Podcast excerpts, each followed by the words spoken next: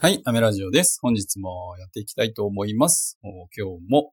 えー、夕方からの発信になります。本日は、えー、サロンは、えー、っとですね、お休みなんですが、自分がですね、えっと、サロンに一人で出てきてですね、えカットやパーマ、カラーをして、え今終わったところなので収録していきたいと思います。えっと、ちょっと気づいたんですけれども、僕、あの、このヒマラヤをですね、え音声コンテンツをえっ、と、発信していきますっていうふうに言ってたんですけど、えー、正しくは配信っていう方が正しいみたいなんですね。なんかちょっと昨日調べてしまいました。どっちが正しいんだろうと思って。で、配信っていうのは基本的には、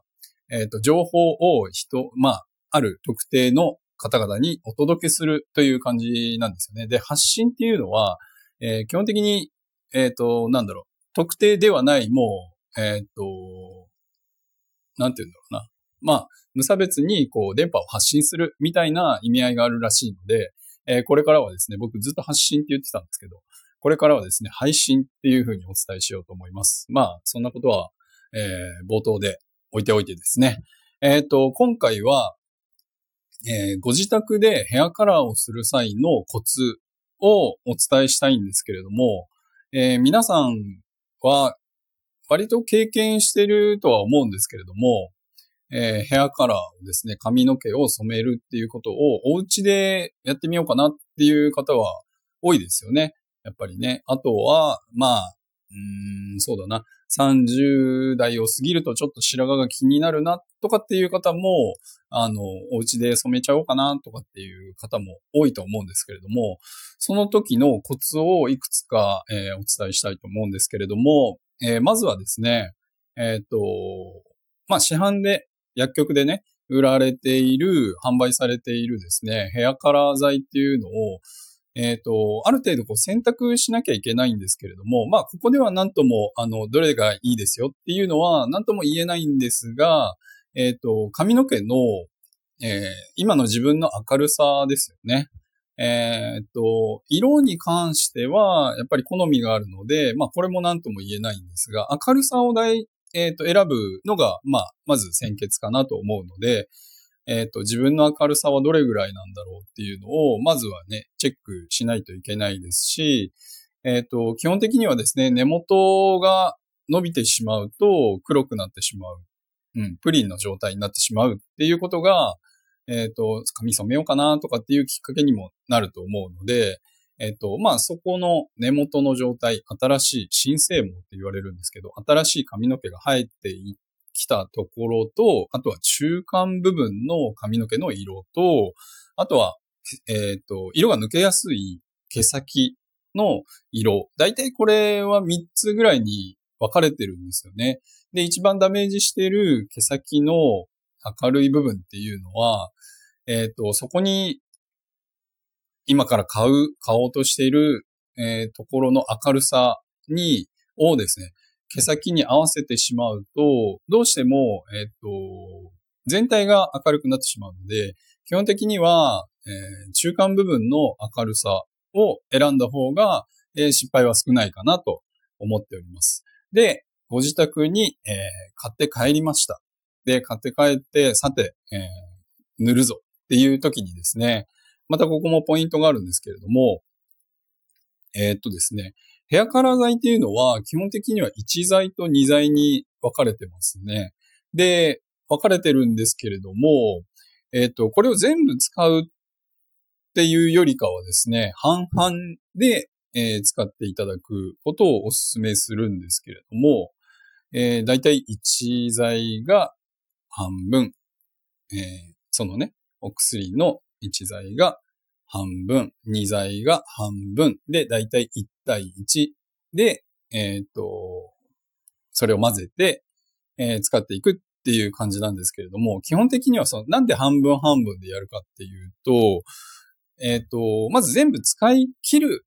ならいいんですけれども、えっ、と、半々に分けて2回に分けるってやるっていうのも、えっと、これも失敗しない方法の一つだと思いますので、まずは、えっと、髪の毛のどこを染めたいのかっ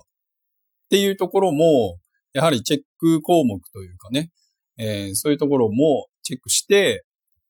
えー、染めていってほしいんですけれども、まず白髪が気になるなっていう場合はですね、顔周りだったりとか、あと分け目、あとは、えー、っと、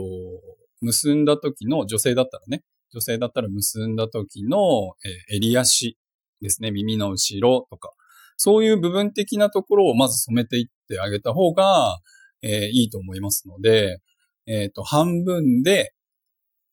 えー、その箱の中に入っている薬の半分で、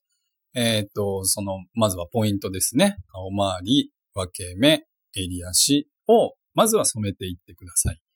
で、そうすると、さほどあの鏡を見た状態だと、髪を下ろして、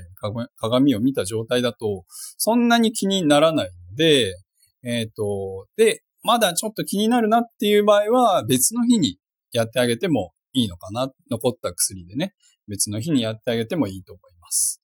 で、えー、塗り方なんですけれども、だいたいこう手袋と、えー、ハケが一本ね、ついてますね。ブラシ付きのハケみたいなやつが一本ついてると思うんですけれども、えっ、ー、と、やっぱりこれは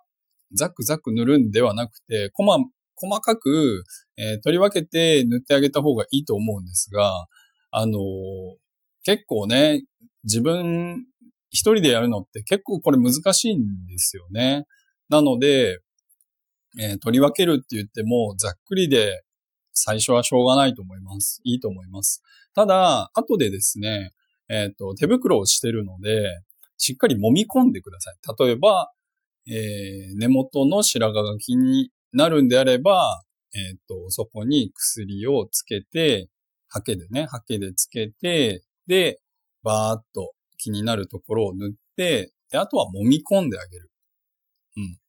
で、揉み込んであげるときに、あんまり毛先の方まで薬をつけてしまうと、白髪染めの場合だったらちょっと黒くな、黒くっていうか暗くなってしまうので、まあそこはあの根元だけこうマッサージするような感覚で、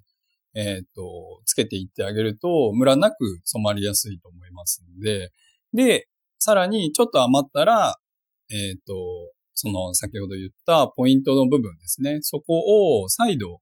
えー、しっかり薬を乗っけてあげるって感じですね。つけてあげるっていう感じで対応していただければいいと思います。で、例えば髪の毛が長かったりとか、ちょっと全体明るくしたいっていう場合は、根元の方から塗るのではなくて、中間部分、毛先部分から塗ってあげることをお勧めします。この場合はですね、えっ、ー、と、明るくしたい部分が根元になってしまうと、頭皮の熱によって結構明るくなりやすいんですよね。